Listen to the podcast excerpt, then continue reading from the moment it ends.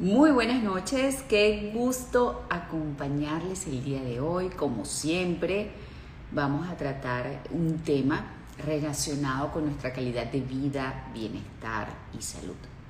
En este caso, con el bienestar de las mujeres gestantes y por supuesto con eh, la salud de ese bebé que se está formando dentro de mamá. Todo lo que debe hacerse precisamente para que ese embarazo eh, se desarrolle de una manera saludable por el bien de la mamá y por el bien de ese niño o niña que se va a traer al mundo. Y me acompaña un especialista muy querido. Me refiero al doctor Juan Carípides. Él es obstetra, ginecólogo, especialista en medicina materno-fetal y en perinatología. Él ya está allí eh, unido a lo que es la transmisión y le voy a dar pues entrada a esta conversación que seguramente será muy nutritiva desde el punto eh, de vista de la salud de mamá, como les dije, y de ese bebé que está en el pleno proceso de formación. Aquí tenemos a mi invitado, vamos a darle entrada. Estoy esperando que se una. Gracias a todos los que se están eh, pues también uniendo a la conversación. Un placer, doctor Juan. Muchas gracias. Encantada de tenerlo en esta ventanita de arroba tu salud. Más feliz estoy yo que me hayan invitado. Contentísima. Además que he recibido comentarios muy positivos porque usted es muy querido en el mundo médico bueno, pues gracias. Me, encanta, oír eso. A ver, este, usted es obstetra, ginecólogo, especialista en medicina materno-fetal, en perinatología. Y me gustaría, en función de eso, que, como lo planteé en, la información que difundí para que la gente se enterara de lo que es esta conversación y este encuentro, este, ¿Cuáles son esas eh, complicaciones más comunes que suelen presentarse durante el desarrollo de un bebé en la barriga, en, el vientre materno, en, durante el embarazo? Y precisamente vamos a hablar eh, eh, de la salud de la gestante. ¿Qué debe hacer para llevar un embarazo lo más saludable posible para ella y para ese futuro bebé? Sí, bueno, lo, principal es algo que se nos olvida casi a todos nosotros cuando estamos en, búsqueda de tener un bebé, eh, salvo que obviamente sea por una sorpresa, pero toda consulta obstétrica debería iniciarse con algo que llama la consulta preconcepcional. La consulta preconcepcional es aquella consulta donde va la pareja este, porque han decidido buscar una descendencia y han escogido algunos de, los médicos que trabaja dentro del área de la obstetricia y la medicina materno-fetal. Y en esa consulta preconcepcional se tratan de identificar distintos factores de riesgo para saber y si este embarazo va a cursar dentro de la normalidad o potencialmente puede estar complicado por alguna de las patologías o de los antecedentes que podamos interrogar y, e identificar en esa primera consulta, que es la consulta preconcepcional. Luego de eso, el siguiente mensaje es que una consulta obstétrica no es una consulta de donde nada más vamos a hacer un ultrasonido. Eh, lamentablemente la cultura nuestra nos lleva a, que creemos que nos hicieron un ultrasonido y con eso cumplimos con el control prenatal. El control prenatal es una actividad que se hace cada cuatro semanas hasta la semana 28, se hace cada tres semanas hasta la semana 34, después se hace cada dos semanas y al final se ve a la señora semanalmente.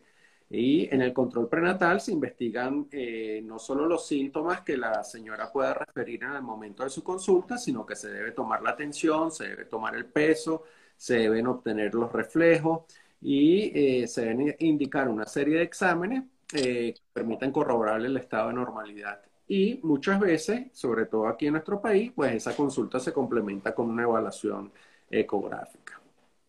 Respecto a la pregunta. Sí.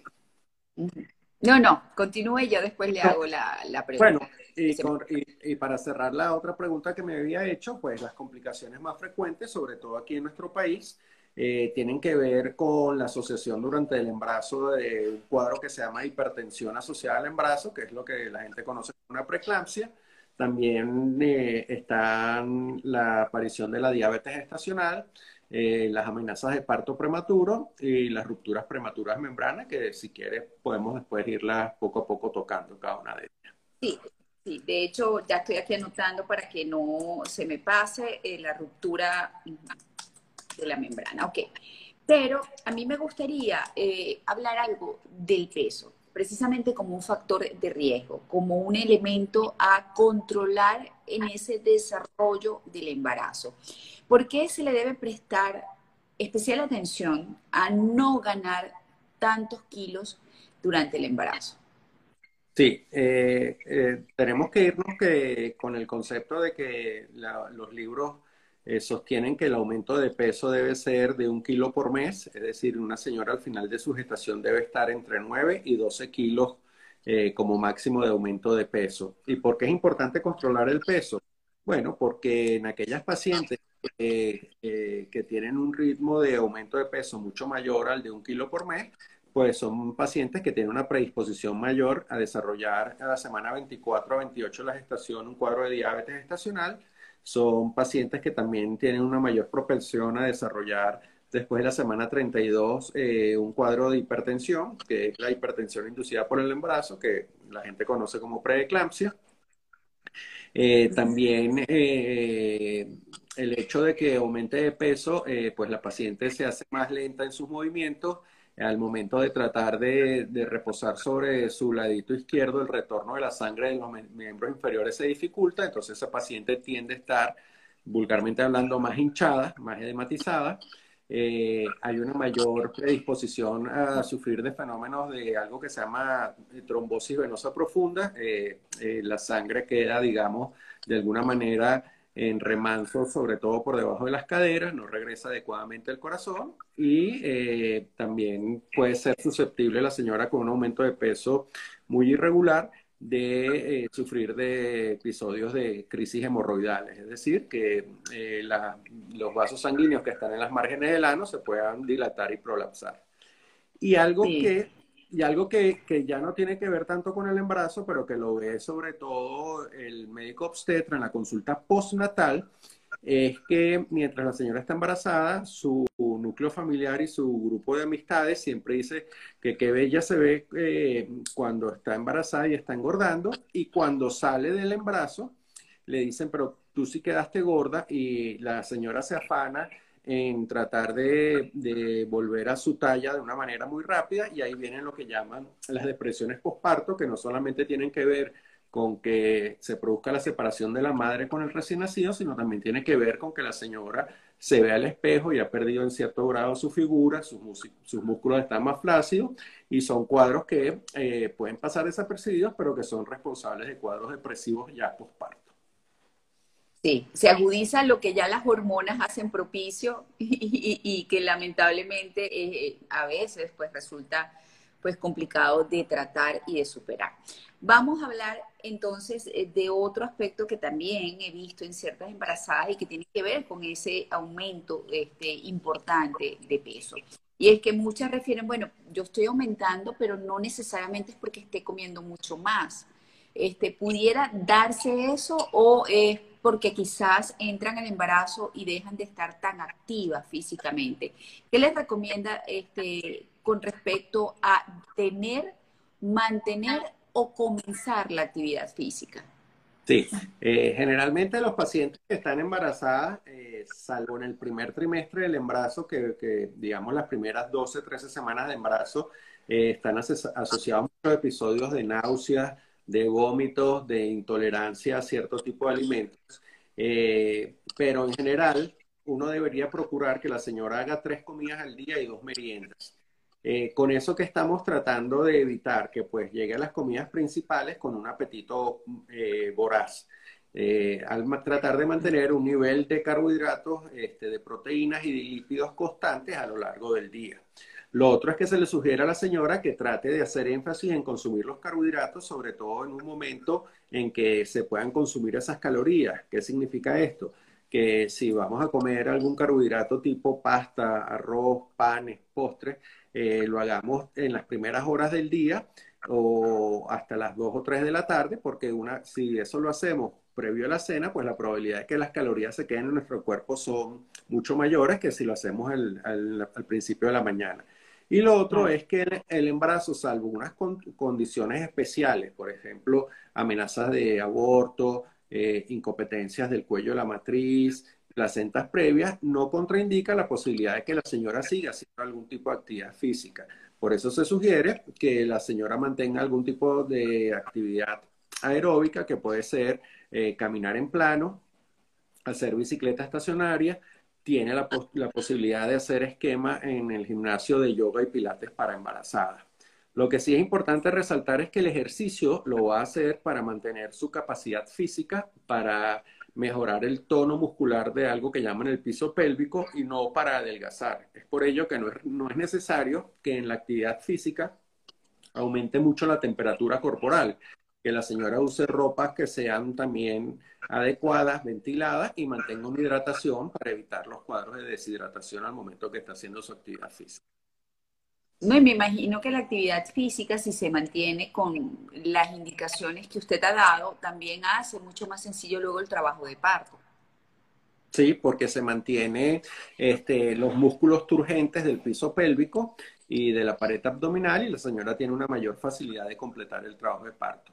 Ahora, esto lo estamos hablando en pacientes en general. Por ejemplo, si hay un paciente que, que, es, que es trotadora o un, o un paciente que es nadador o, un paciente que está acostumbrado a cierto tipo de actividad física distinta, pues uno le permite que haga ese tipo de actividad física. Pero lo que no podemos es, estando embarazada, iniciar una actividad física a la cual no estamos acostumbrados. Entonces, esto, esto también es importante respetar porque eh, sí, hay, hay una chica que corrió el maratón de Chicago con 37 semanas de embarazo y una vez que lo completó terminó en el hospital dando a luz, pero la señora estaba entrenada para correr el maratón de Chicago porque ha sido maratonista toda su vida, ¿no?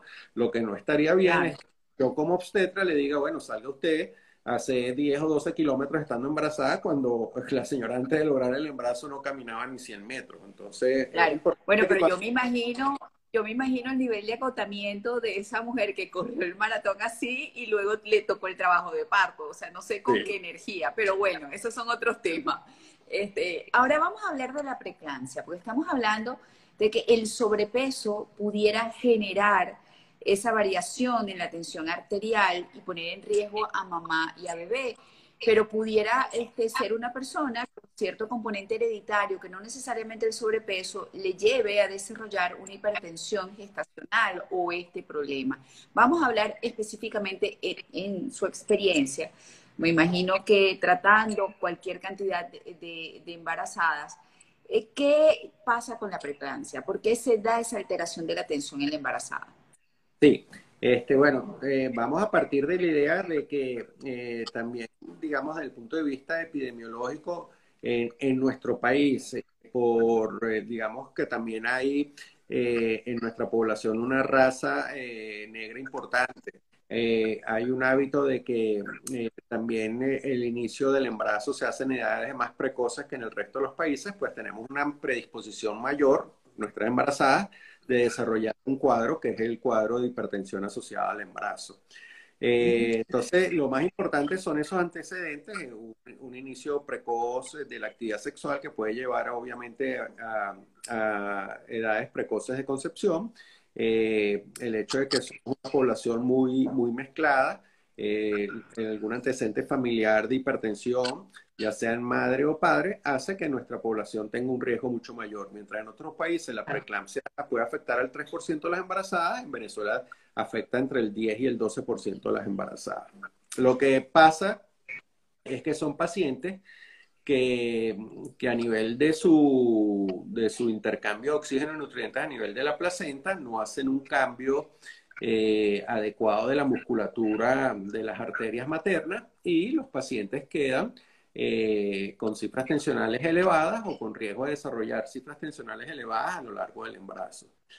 Esto hoy en día eh, se puede predecir en una primera evaluación obstétrica que se hace entre las 10 semanas y 3 días y las 13 semanas más 6 días, donde nosotros a través del ultrasonido podemos detectar si las arterias maternas eh, están demostrando no un riesgo de desarrollar hipertensión. y si las arterias maternas demuestran un riesgo de desarrollar hipertensión, pues obviamente lo que se debe hacer en esos casos es instruir a la paciente eh, en realizar dietas que sean ricas en proteínas, para, para, para, ser un poquito más gráficos, dietas ricas en carnes rojas, pollo, pescado, eh, dietas bajas en sal, sin eliminar la sal, y este, eh, la hidratación de 8 a 10 vasitos de agua al día y un reposo relativo una a dos veces al día en cama. El principal medicamento que se ha visto que hoy por hoy es capaz de disminuir la incidencia de la hipertensión inducida por el embarazo o la preeclampsia la administración, en el caso de que no sea alérgica a la paciente, de aspirina hasta la semana 36 de gestación. Entonces, es un cuadro que puede ser prevenido de si la paciente eh, llega a su control prenatal antes de las 10 semanas más, de la, llega entre las 10 semanas y las 3 días, las 13 semanas más 6 días, y a través de esta técnica podamos excluir la posibilidad de que haya un riesgo de hipertensión. Ahora, esa hipertensión eh, durante el embarazo, eh, ¿cómo afecta al bebé? Bueno, de varias maneras. La principal manera es que al haber hipertensión, eh, el aporte de oxígeno y nutrientes se hace de una forma mucho más difícil.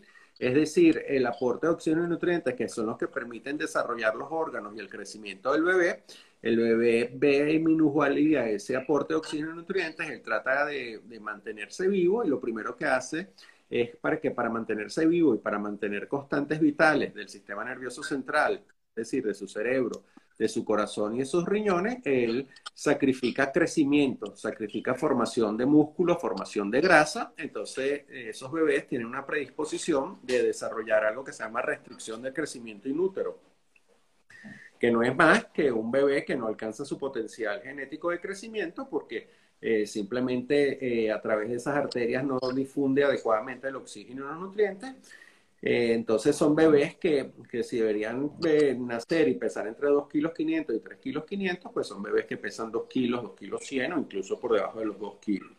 La otra complicación es que al, al, haber una disminución del aporte de oxígeno y nutrientes, y aunque dijimos que él lo trata de preservar hacia el riñón, en un momento dado tampoco el riñón recibe una adecuada cantidad de, ese, de esos nutrientes y el, el riñón es el principal productor de líquido amniótico durante el embarazo. Entonces, esas son gestaciones que también se pueden afectar con una disminución en la acumulación de líquido amniótico. El cuadro hipertensivo, eh, ya si esto afecta tanto a la madre como al bebé, eh, puede generar desprendimientos prematuros de placenta, es decir, la presión puede hacer que la placenta se desprenda este, mucho tiempo antes del término del embarazo, condicionando obviamente el desprendimiento prematuro de placenta, si no es atacado de una forma eh, agresiva y rápida, eh, incluso la muerte del producto de la concepción.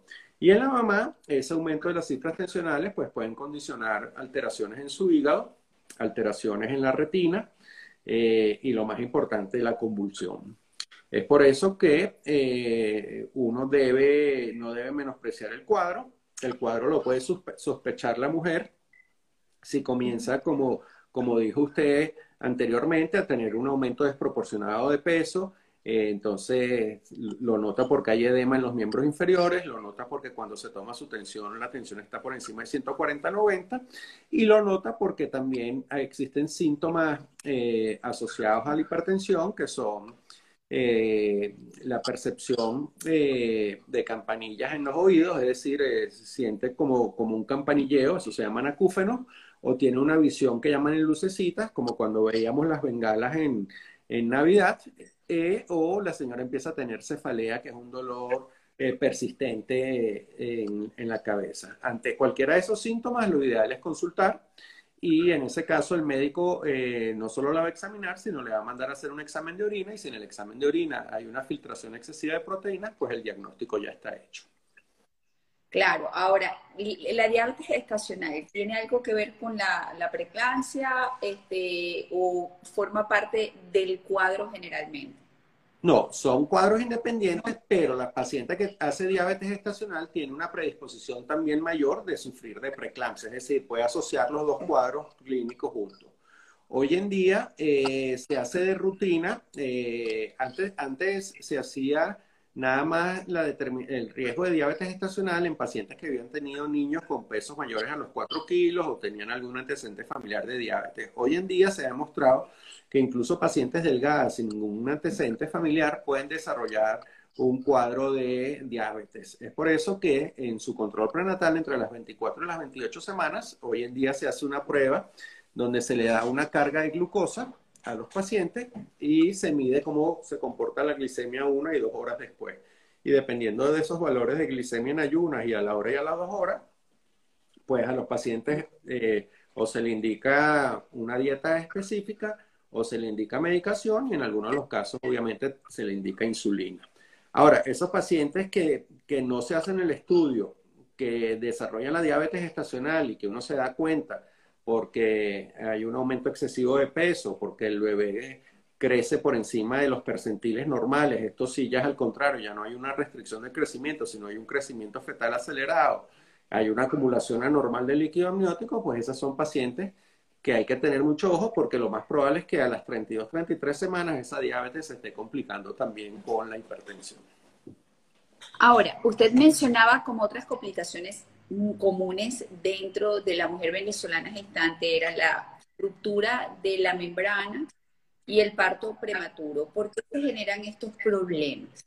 Bueno, lo primero es porque eh, muchas veces no, sin, entrar en, en, en temas más allá de, porque la atención médica al final termina siendo deficitaria. ¿Y por qué termina siendo deficitaria? Porque, bueno, eh, primero hay una diáspora de, profesionales, hay una carencia de recursos y a lo mejor no hay un acceso, digamos, de todas las pacientes a una, medicina privada. ¿A qué conlleva eso? Bueno, a que el control prenatal obviamente se ha sacrificado como un método de pesquisa de, de cualquier riesgo que pudiese alterar el embarazo. Entonces, vemos con mayor frecuencia amenazas de parto prematuro y rupturas prematuras de membrana, porque hoy en día, este, bueno, la mujer al, no evaluarse, eh, muchas pueden pasar por desapercibidos flujos vaginales, que la presencia de, bacterias en vagina puede ser la responsable de una ruptura de membranas y de un trabajo de parto prematuro. pasamos desapercibidas infecciones urinarias, muchas embarazadas pueden tener eh, una descarga de bacterias a través de su orina que no da ningún tipo de síntomas, pero que uno la identifica porque, eh, digamos, siempre se, se, manda a hacer un examen de orina en cada uno de los trimestres.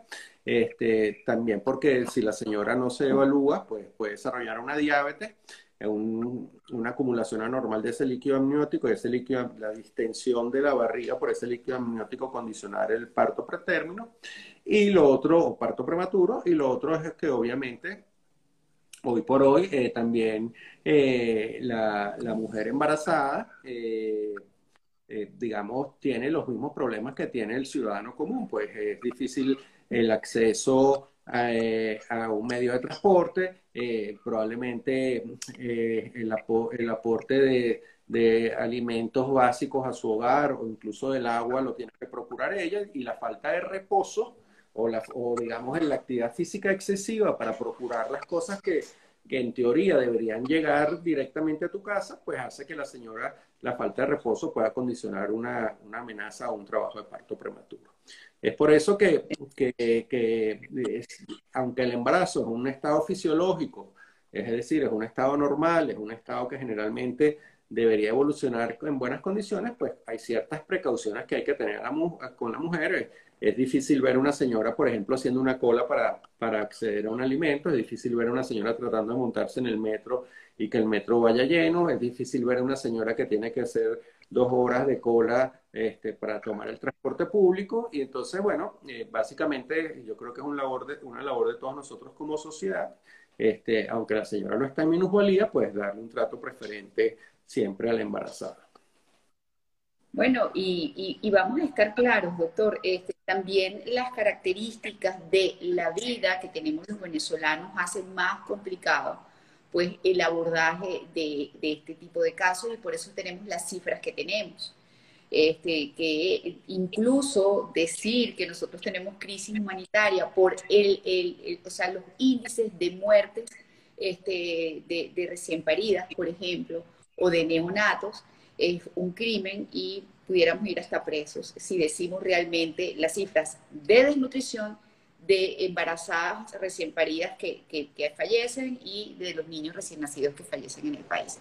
Este, vamos a hablar ahora de hasta cuándo, mientras estamos embarazadas, podemos desarrollar o tenemos riesgo de desarrollar preeclampsia. O sea, ¿hasta qué mes pues nosotros podemos decir, bueno, ya no me va a dar, gracias a Dios, he, tenido un embarazo saludable? Eh, perdón porque se entrecortó un poquito. Eh, hablamos de la preeclampsia. A ver, ¿hasta qué, ¿hasta qué mes de embarazo tenemos el riesgo de desarrollar una preeclampsia? Ok, fíjense, incluso hasta 40 días después de haber dado a luz. Hay pacientes que han dado a luz y han desarrollado la preeclampsia ya sin el bebé inútero porque este, las hormonas, digamos, del embarazo se mantienen en, el cuerpo materno hasta las 40 semanas.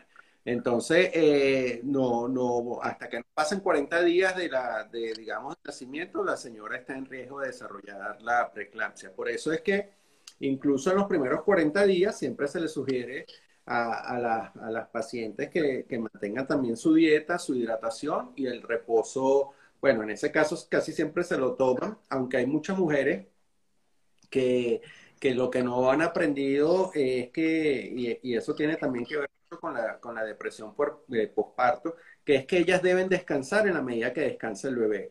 ¿Qué, ¿Qué, quiero decir con esto? Pues que hay muchas mujeres que se dedican a las labores del hogar, eh, reciben las visitas, eh, eh, cuidan a los otros niños y al cabo de una semana, entre el ritmo de estarse levantando para amamantar cada dos o tres horas y mantener todas sus actividades normales, la señora está destruida. Entonces, yo siempre lo que le sugiero es, usted duerme cuando duerma el bebé. De lo contrario, al cabo de la semana no va a poder soportar la situación y, esa es la verdad. Ni el carácter, ni la irritabilidad, ni la, todo lo que genera la falta de descanso incluso, que está comprobado científicamente. Entonces es como un círculo vicioso y muy agudo para dar pie a esa depresión postparto, que ya por hormonas es normal. Y si le metemos más componentes al asunto, pues es peor. ¿ok? Ahora, este, eh, yo tengo de hecho una anécdota y por eso el tema de la preeclampsia me llamó poderosamente la atención y le pedí tratarlos, que una vecina murió a los siete días de haber dado a luz precisamente por un problema de preeclampsia. Ella estuvo bien durante todo el embarazo y justo en ese, en ese eh, periodo de tiempo que usted mencionó, posterior al parto, desarrolló preeclampsia y, falleció. Sí.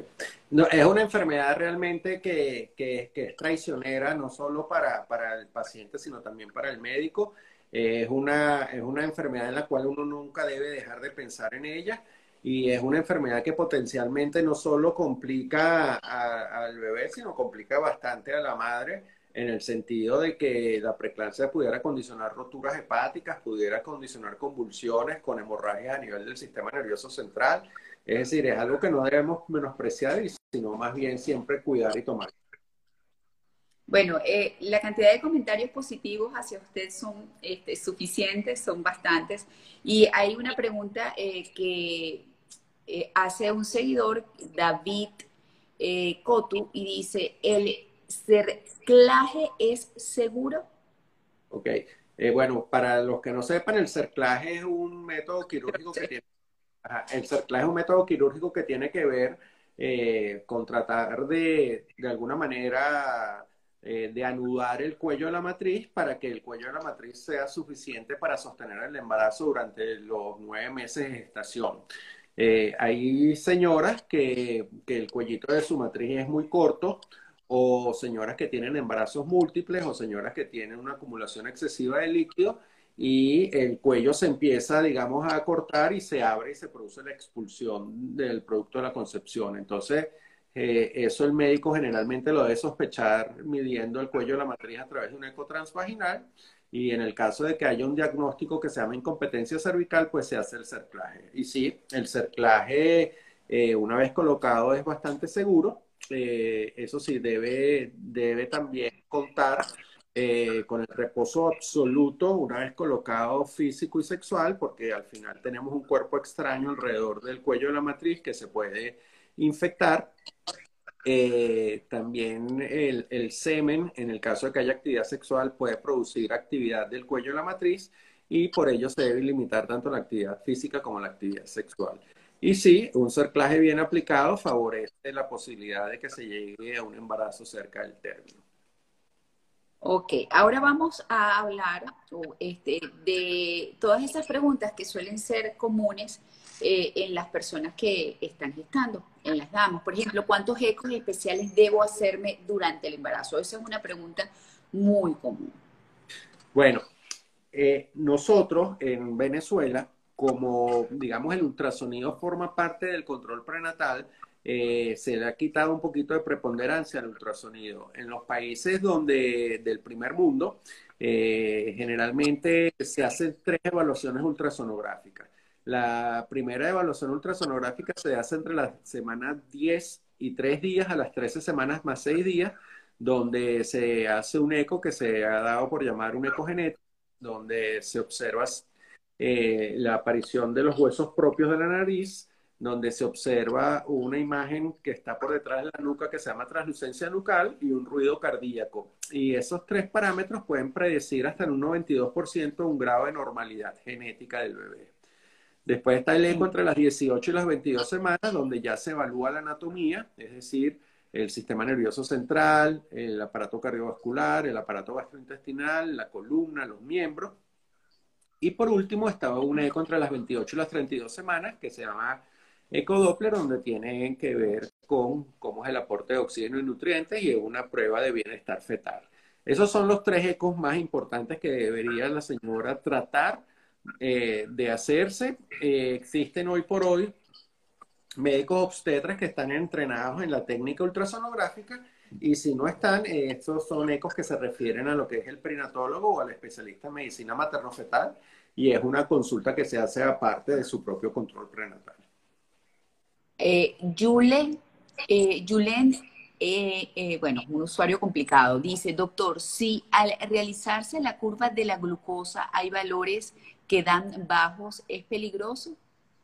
Bueno, es peligroso porque eh, eso, depende también de qué valores bajos son, ¿no? Y es difícil generalizar, pero, pero de, una, de una forma eh, rutinaria tener un valor por debajo de 60 es hipoglicemia y en hipoglicemia, bueno, la mamá puede perder el equilibrio, se puede marear, puede perder su estado de conciencia y obviamente eh, con 60 o menos de glucosa, pues el aporte hacia el bebé también es muy bajo y los cuadros de hipoglicemia también pudiesen llevar a la, a la muerte del feto. Entonces, eh, esta señora debería eh, descartar que ella lo que tenga es una, una, respuesta exagerada entre la glucosa, eso se llama hiperinsulinismo y eso también puede ser detectado en la curva de tolerancia glucosada y el hiperinsulinismo pues se trata con con una pastilla y, suelen mejorar esos valores de glucosa. Así que bueno, Yulen GR, que fue la que formuló la pregunta, ahí tienes tu respuesta. También preguntan por acá, Doc, ¿las embarazadas se pueden vacunar? Bueno, la, eh, la Organización Mundial de la Salud y el Colegio Americano de Ginecólogos y Obstetras que son, digamos, las principales fuentes de información eh, para los obstetras aquí en Venezuela. Hasta el, hasta el momento no ha salido el boletín donde, donde diga que definitivamente deben hacerlo. Lo que sí es cierto es que la experiencia en otro tipo de vacunas y el tipo de lo que se está utilizando hoy en día para generar una respuesta, que es el ARN, eh, pues no va a modificar el curso del embarazo, no va a pasar la barrera de la placenta y en el caso de las señoras que estén en lactancia tampoco va a pasar hasta la lactancia materna. Entonces, el, eso, el Colegio Americano de Ginecólogos de Obstetra lo que sostiene es que, que esperemos un poquito que en algún momento dado probablemente la embarazada comienza a entrar en esa población de riesgo y se empieza a vacunar en el segundo y tercer trimestre. Pero hasta el momento no es una pauta que esté completamente establecida. Por ejemplo, eh, la, embarazada este, con otro tipo de virus, que es el de la gripe estacional, sí está demostrado que, debe ser vacunada. Y de hecho en los Estados Unidos y en Europa las pacientes embarazadas son prioridad para este tipo de virus. Eh, con respecto a este coronavirus, al COVID-19, eh, es que no ha transcurrido el tiempo, no se han hecho los estudios y obviamente es muy difícil también que las farmacéuticas empiecen a trabajar en mujeres embarazadas.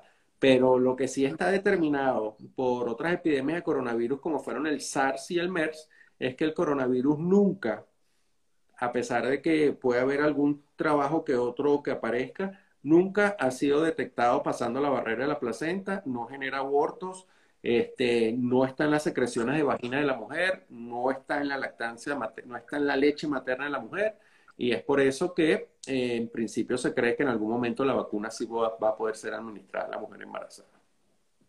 Aquí dicen, ¿podrían hablar de la pérdida este, de líquido por la orina?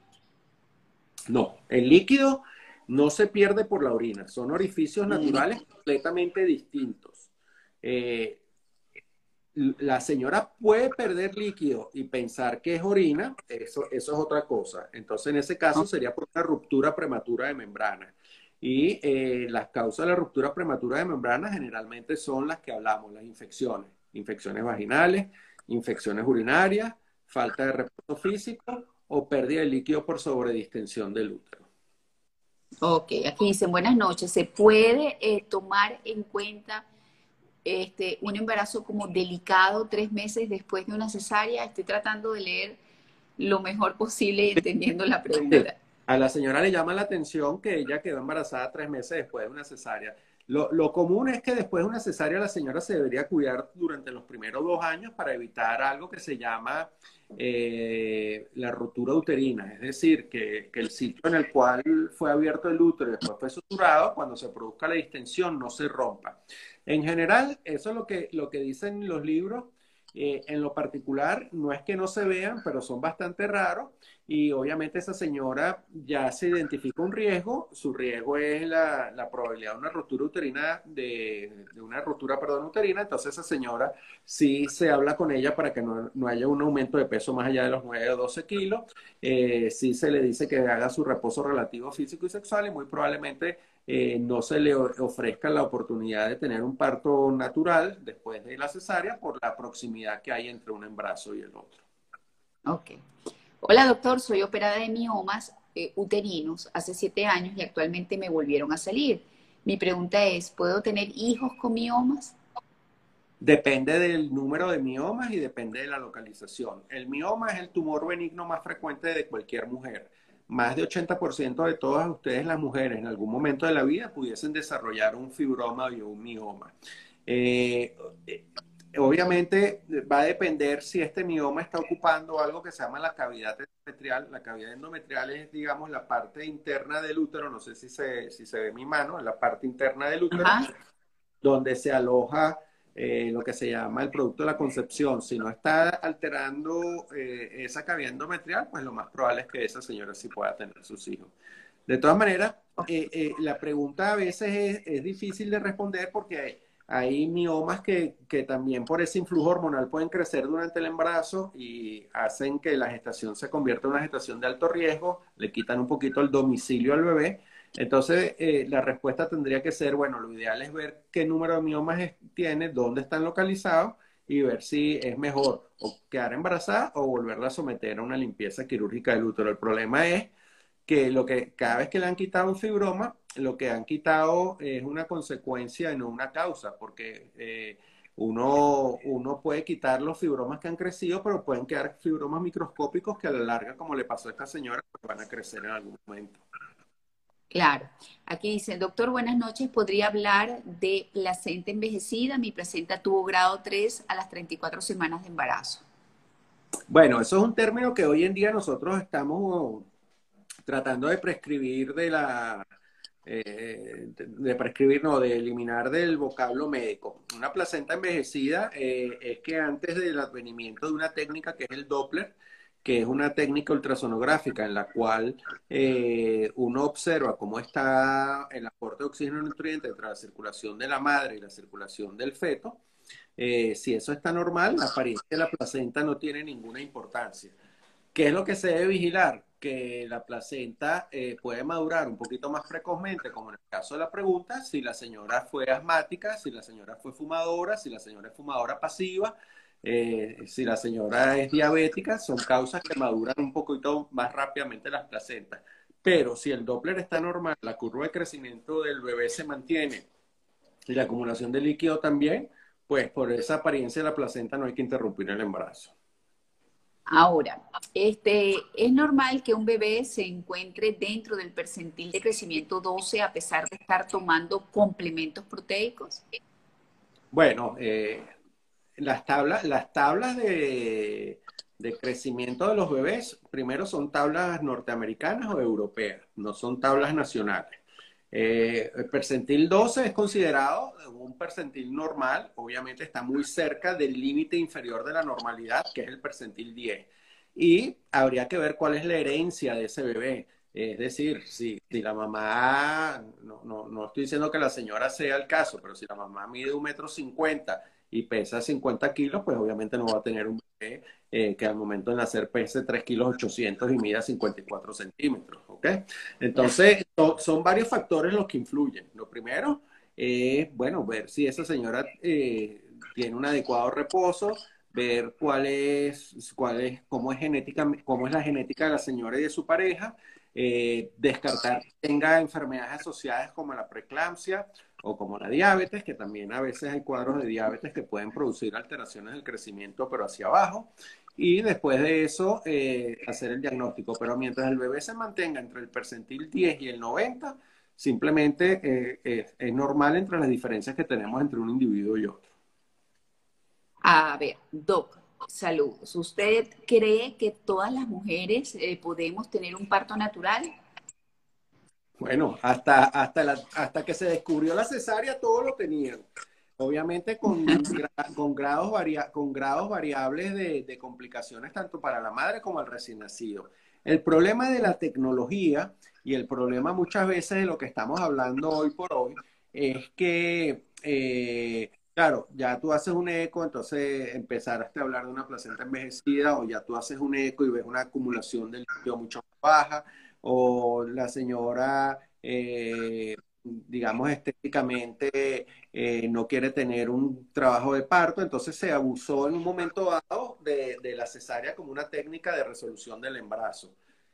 ¿Eso a qué conllevó? Bueno, a que, a que se invirtieron los, digamos, la proporción que había entre nacimientos por parto natural a los que había por cesárea. Hoy en día hay una tendencia, hay una tendencia, eh, no, no, quiero decir que yo sea el médico tendencia, pero hay una tendencia en muchísimos de nosotros que estamos tratando de, de, volver a lo que se llama el parto humanizado, que obviamente nos basamos también en tecnología para hacer diagnóstico y, y, terapéutica y, plan, y planes de trabajo. Y lo que, lo que tratamos de hacer es, digamos, volver a lo que es lo, lo natural. Porque el trabajo de parto es importante no solo para la madre, sino para el feto. ¿Por qué es importante para la madre? Porque la liberación de la oxitocina le permite una mayor producción de, leche materna y, digamos, una bajada de la leche muy rápido. Este, porque el parto normal eh, le permite una reincorporación a la vida normal de una forma mucho más rápida, porque el parto normal al final no es una cicatriz que condiciona eh, el número de embarazos que pueda tener la señora futuro, y bueno, a veces se recurre a la cesárea porque, bueno, este, no todos los bebés descienden, se recurre a la cesárea porque no todas las frecuencias cardíacas se mantienen, se recurre a la cesárea este, porque la señora se agota, pero no debemos recurrir a la cesárea porque no queremos salir de noche o queremos estar el fin de semana tranquilos o, eh, en mi carta astral dice que tiene que nacer a las 11 y 50 de la mañana porque, o sea, todas esas, todas esas indicaciones las hemos visto. Pero son locuras, eh, son locuras que a veces pasan por la cabeza de, de ciertas mamás y ciertos papás. A ver, eh, doctor, ¿es posible saber si una puede o no producir leche? Y esta pregunta la hago por eso que acaba de decir con respecto a la oxitocina y este, lo importante que resulta para que baje la leche más rápido. Sí, bueno, eh, eh, el problema hoy en día de, la de si puede o no producir leche tiene que ver con la conformación de la mama, eh, tiene que ver con que si esa señora tiene o no algún tipo de cirugía estética, si esa señora tiene alguna o no prótesis colocada, si están por delante o por detrás del músculo, este, si arranca o no arranca el trabajo de parto, o sea, hay muchos factores que tienen que ver con la lactancia materna como tal.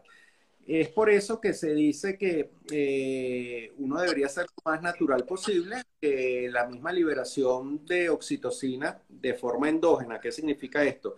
Esa señora que arranca en trabajo de parto está liberando su propio pitocin y ese pitocin es el que le permite eh, no solo eh, la leche, sino producir una hormona que es la prolactina que ayuda a, a lo que es la bajada de la leche.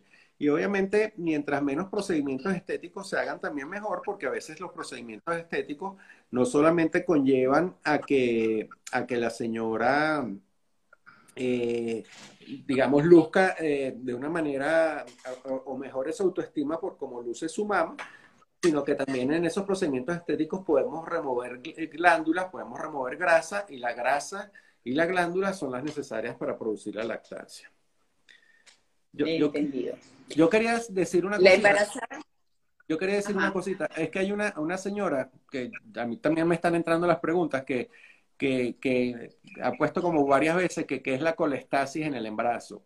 Bueno, yo, yo, quería contestarle que la colestasis es un cuadro eh, que, tiene, eh, por, eh, que tiene como objetivo alter, alterar el metabolismo del hígado. Al alterarse el metabolismo del hígado, la señora comienza a tener bilirrubinas elevadas, comienza a tener eh, destrucción, destrucción de las células a nivel del hígado. Eh, eso se manifiesta como una picazón intensa en todo su organismo y la única manera de, de salvaguardarse la señora y de mejorar el cuadro clínico y de no producir la destrucción hepática es interrumpiendo el embarazo. No se sabe cuál es la causa por la cual es como, una es como una enfermedad donde el mismo organismo de la mujer comienza a reconocer las células del hígado como extrañas y las comienza a destruir. Básicamente eso es la colestasis intrahepática. Ok. Eh, la embarazada RH negativo eh, en segunda gestación que no se vacunó con la Rogan, ¿tendrá problemas con su segundo bebé? Bueno, eh, el, lo que llaman el ROGAM eh, realmente eh, son anticuerpos anti-RH. Toda paciente que es RH negativa, eh, si su bebé fue RH positivo, debe ser vacunada con esos anticuerpos en las primeras 72 horas después de nacido el bebé.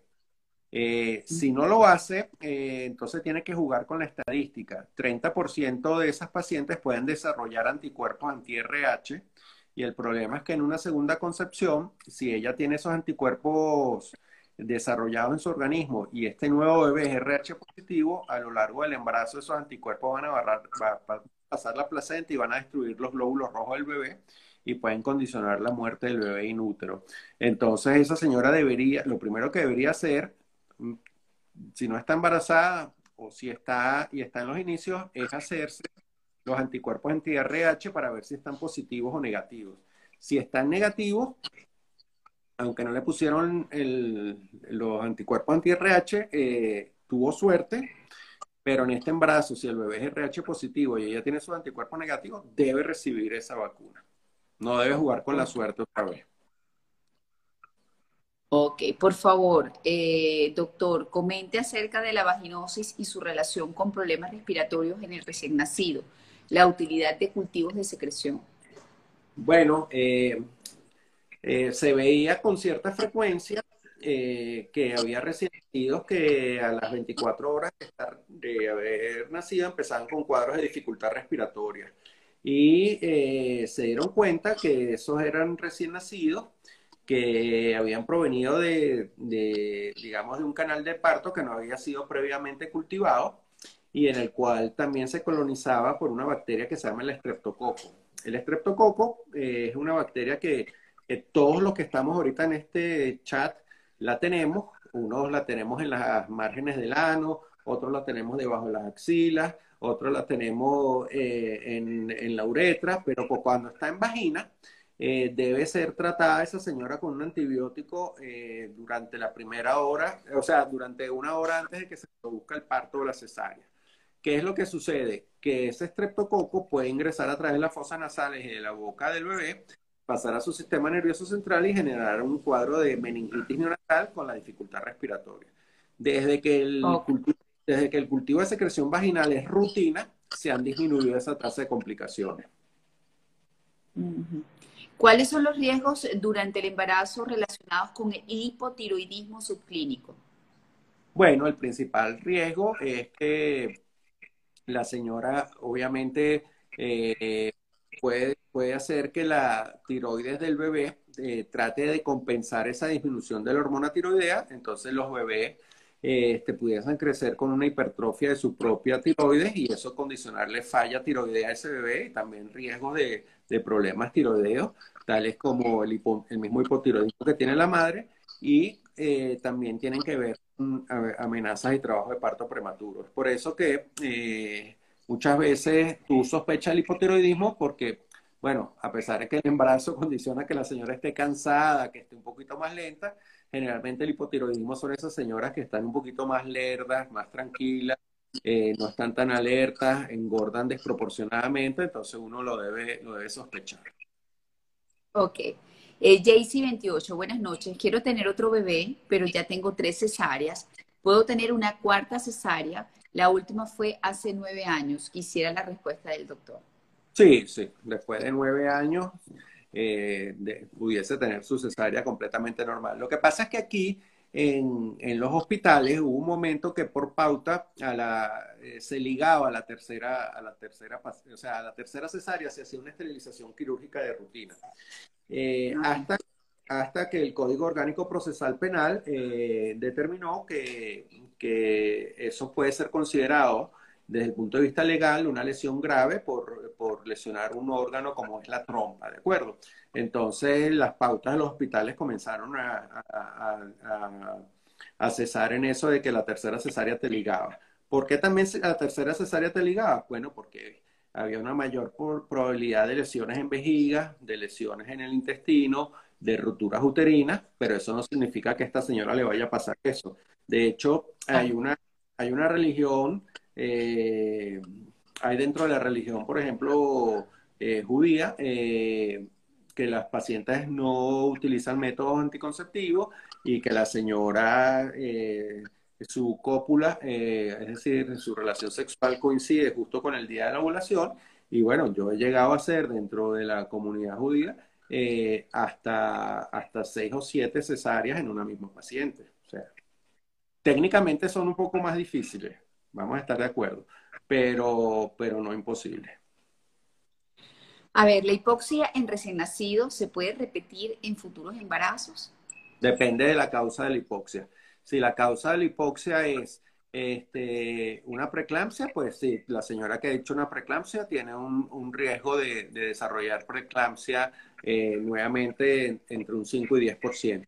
Ahora, si se refieren a la hipoxia que ocurre durante el trabajo de parto, porque hubo una falta de vigilancia de la frecuencia cardíaca del feto, o porque la técnica de expulsión del bebé fue muy laboriosa, o porque se decidió una, se decidió una cesárea de forma tardía, pues obviamente esta señora en esa, en esa consulta preconcepcional que hablamos al inicio del programa tiene que hacer énfasis en que tiene un bebé con hipoxia y el médico que le está evaluando y tratar de identificar cuál pudo ser la causa de, hipoxia y no volver a, caer, digamos, en la misma situación. A ver, eh, doctor, buenas noches. ¿Podría hablar de si una embarazada mancha color rosado muy leve en la semana 21? Me imagino que quiere saber su opinión acerca de esto. Bueno, lo primero es que hay que, ella debe haber descartado que la placenta esté inserta, o sea, bueno, ella no, su médico debe haber descartado que la placenta esté inserta muy cerca del cuello de la matriz. Eh, la otra causa de un sangrado leve pudiese ser una infección urinaria. La otra causa de un sangrado leve pudiese ser eh, eh, actividad física, actividad sexual. Entonces habría que ver qué contexto tuvo ese. Pero generalmente cuando una señora mancha, lo primero que uno le dice es que trate de pasar entre 48 y 72 horas de un reposo relativo físico y sexual, eh, sin aumentar los fenómenos de, de, de, valsalva. ¿Qué significa esto? Una señora incluso puede pujar si está, eh, puede manchar si está estreñida y puja para evacuar. O una señora puede manchar, por ejemplo, si tiene un cuadro de tos. Entonces, todo aquello que tenga que ver con aumentar la, presión intraabdominal también debe ser eh, debe ser controlado. Aquí dice eh, Norianis Piso Rivero. Buenas noches, tuvo un sangrado a las 27 semanas por placenta oclusiva. ¿Es posible llegar a término del embarazo? Ya tengo un centímetro de distancia entre la placenta y el, el orificio. Tiene una alta probabilidad de llegar al término si toma un poquito las condiciones que hablamos hace un ratico. Pues eh, su reposo relativo, no aumentar los fenómenos de presión abdominal, eh, limitar la actividad sexual. Las placentas que generalmente no llegan al término son las que son centro-oclusivas o parcialmente oclusivas.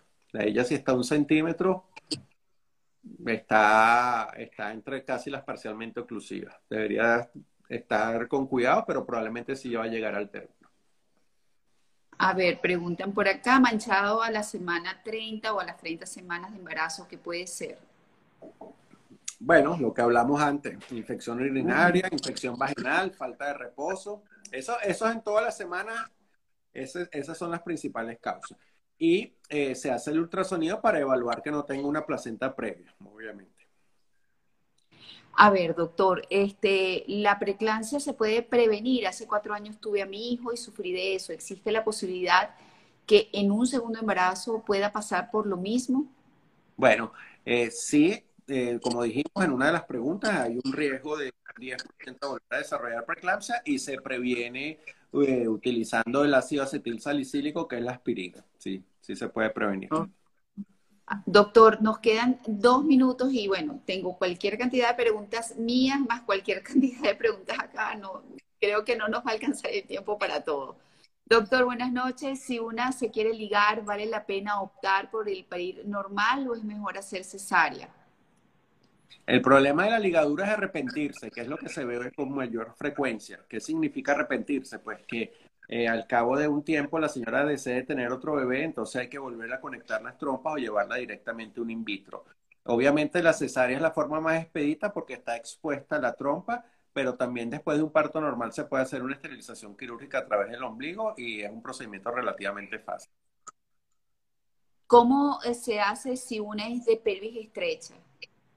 Bueno, eh, la pelvis estrecha generalmente es una indicación de una cesárea Ahora, eh, ¿quién determina la pelvis estrecha? ¿Una radiopelvimetría, el tacto o porque se lo dijeron? Eso es lo que habría que, ver, ¿no?